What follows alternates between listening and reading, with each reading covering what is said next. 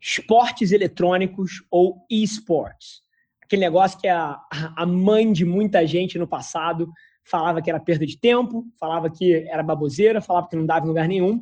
Hoje em dia, tem gente ganhando 30, 50, 60 milhões de dólares por ano entre verba de publicidade e prêmio de campeonato para fazer isso como carreira, né? Então, o episódio de hoje acho que a gente traz um pouquinho de como o esporte está reinventando o panorama de entretenimento de negócio e acho que o residual que fica que não adianta frear o consumidor e sim correr atrás de onde a atenção dele está. Aproveita o episódio aí, tenho certeza que vai fundir a sua mente. Esse é o Nas Trincheiras. Esportes eletrônicos é uma coisa que me fascina desde que eu sou muito pequeno. Eu, eu, eu sempre fiz muito esporte. Quem me conhece mais sabe, eu faço Ironman, escalo montanha, cacete A4. Eu sempre fiz muito esporte, mas eu tinha quase que uma vida dupla.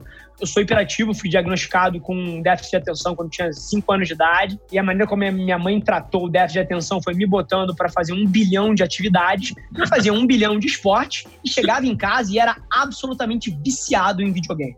E aí, videogame desde console até PC, joguei todos os RPGs que você imagina, desde Tibia até World of Warcraft, Mu, Ragnarok, joguei tudo. E era viciado. Então, assim, e numa época onde esportes era subcultura. Você chegava na sala de aula, e eu nunca tive muito problema de autoestima, então eu falava sobre essas porra, mas os meus amigos não gostavam que eu falava que eu, joga, que eu jogava com eles ninguém pode saber que eu jogo videogame, caralho, isso é uma queimação, vergonha, o um cacete.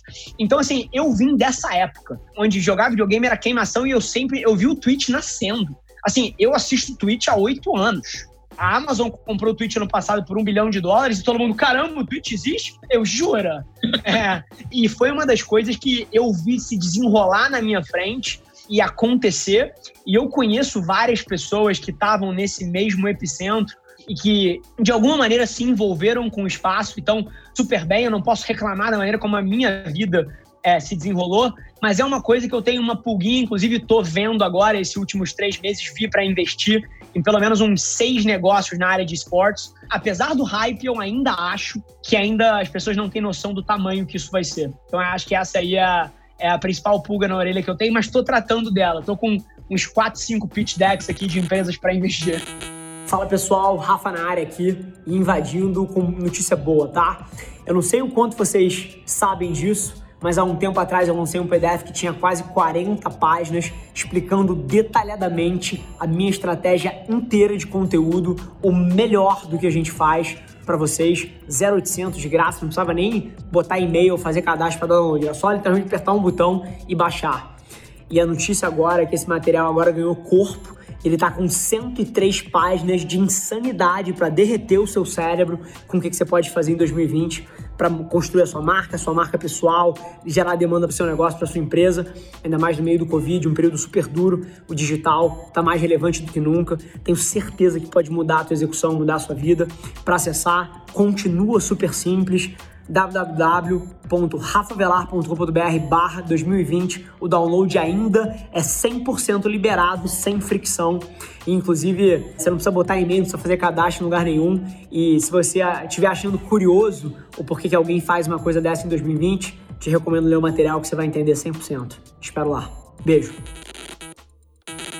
essa mesma cabeça que você falou, a galera subvalorizando a galera julgando o videogame, as pessoas transportam para tudo. TikTok, há seis meses atrás, já existia, já era grande. Só que a galera olha e fala, hum, coisa de menina jovem, julgando a parada. Videogame, ah, coisa de moleque, vagabundo e homem, tá julgando. Toda inovação que vai acontecer nos próximos cinco anos e ser mega relevante, já existe hoje. Então, todas, 100%. Existem várias coisas que já estão acontecendo aqui, desde os TikToks da vida até esportes e N outras coisas, e que vão ser mega relevantes no futuro, mas hoje 99,9% das pessoas, em vez de olhar com um olhar virgem, de pô, o que será que está acontecendo aqui? Por que tem tanta gente gravitando para esse negócio? As pessoas julgam e falam assim: ah, coisa de criança, coisa de, de vagabundo. A gente, como sociedade, aprendeu a julgar o novo e isso impede a gente de aproveitar as tendências que vão acontecer a quantidade de, de jogadores profissionais de tênis que conseguem fazer uma vida nas costas do tênis são menos de 100. Menos de 100 pessoas no mundo conseguem criar uma vida nas costas do tênis. Mais de 10 mil, 10 mil garotos ganham mais de 10 mil dólares de salário jogando League of Legends.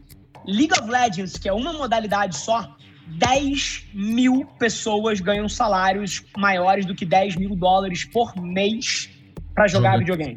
Acabou, assim, não tem mais discussão. Na hora que você traz os dados, acaba o preconceito, a galera começa a falar: eita! E acho que é isso que a gente vai ver nos próximos anos aí, a, a maturidade desse espaço. Se você ainda está confuso com a dinâmica de que hoje em dia tem equipes e jogadores que jogam CS, League of Legends, Free Fire, PUBG e assim, Hearthstone, todos esses jogos que têm arenas competitivas e que unem dezenas de milhares de pessoas, ou seja, a atenção do consumidor está diretamente lá. Se você está confuso de que isso é brincadeira de criança, você está muito errado. Esportes já é big business. Nos próximos 3, 5 anos, com a formalização de várias dessas franquias exatamente igual, exatamente igual aconteceu com NBA, NFL e todos os outros esportes que são grandes drivers de negócio.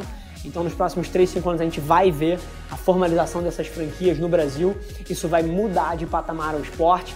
Tem atenção do consumidor em massa, é nativo pro aparelho que comanda as nossas vidas. Então, da mesma forma que, cara, os esportes que prevaleciam no formato rádio cresceram naquela época e o que tinha prioridade dentro da TV e era nativo na TV, porra, foi priorizado nos últimos 50 anos.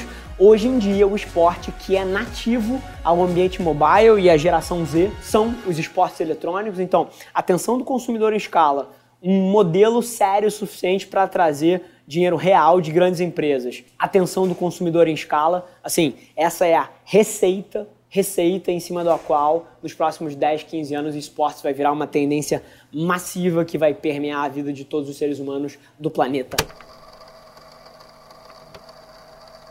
E até dentro disso, eu acho que tem um, um efeito maior acontecendo aqui, que assim como o Flamengo passou o jogo lá no YouTube, etc., eu acho que a gente vai viver nos próximos anos uma reinvenção do panorama de, de entretenimento e de mídia. E acho que nos próximos meses, inclusive, a gente já começa a ver mais algumas coisas. Mas eu tenho, eu tenho, se tem uma coisa que me conforta é porque eu sei que no final do dia é melhor para o consumidor. É, eu não tenho dúvida que é melhor o consumidor consumir o conteúdo na hora que ele quer, interagindo com as pessoas. E toda vez que as empresas ou a tecnologia tenta barrar para onde o consumidor está indo, cara, isso é fadado ao fracasso, isso tem tempo contado. Não importa o quão poderoso você seja como instituição, se você está querendo frear o consumidor, você vai ser deixado para trás. Porque se em algum momento isso deixar de ser verdade ou eu deixar de acreditar que é o que move ponteiro, você não vai me ver fazendo. Eu sou um cara que vai sempre se adaptar ao que existe aí fora de mais moderno e ajudar as marcas a se transformar num ecossistema que muda tanto. E ao mesmo tempo, eu vou sempre me cobrar e ser cobrado, até por eu ser uma figura pública, de mapear as minhas ações para onde a minha boca está apontando. Mas hoje, assim, sinceramente, eu me sinto hiper confortável em apoiar um movimento dessa natureza, porque eu acredito fazer marketing é simplesmente sobre você encontrar aonde o seu dinheiro vai valer mais. E basicamente isso é uma busca eterna. E eu sou economista e eu vim da época é, de mercado financeiro, então para alguém que conhece um pouquinho sabe o que é a profissão do trader, que é o cara que compra e vende ações, tentando comprar coisas que estão subvalorizadas e vender quando elas estão supervalorizadas. E no marketing é muito parecido. O grande lance é que esportes hoje em dia está subvalorizado. Então, eventualmente, você tem como fazer centavos valerem milhões. Porque eu te garanto uma coisa: na hora que a Coca-Cola, na hora que a P&G, na hora que a Unilever, na hora que a Ambev estiver botando os dólares delas dentro desse espaço, vai ficar mais caro. Esse foi mais um episódio da nossa experiência em áudio e como eu já falei, eu adoraria saber que você está gostando do que a gente está compartilhando por aqui. Então não esquece, se você está tirando valor desse conteúdo, ia significar o um mundo para mim, que você tirasse um print da sua tela, postasse no stories me marcando e aproveita para ir na sua plataforma favorita também e deixar um rating de cinco estrelas e um comentário lá, ajudando a gente a construir essa comunidade tão vibrante que move o Brasil para frente através do empreendedorismo e que fala desse Brasil que dá certo. É um prazer ter vocês comigo e a gente se vê no próximo episódio do podcast.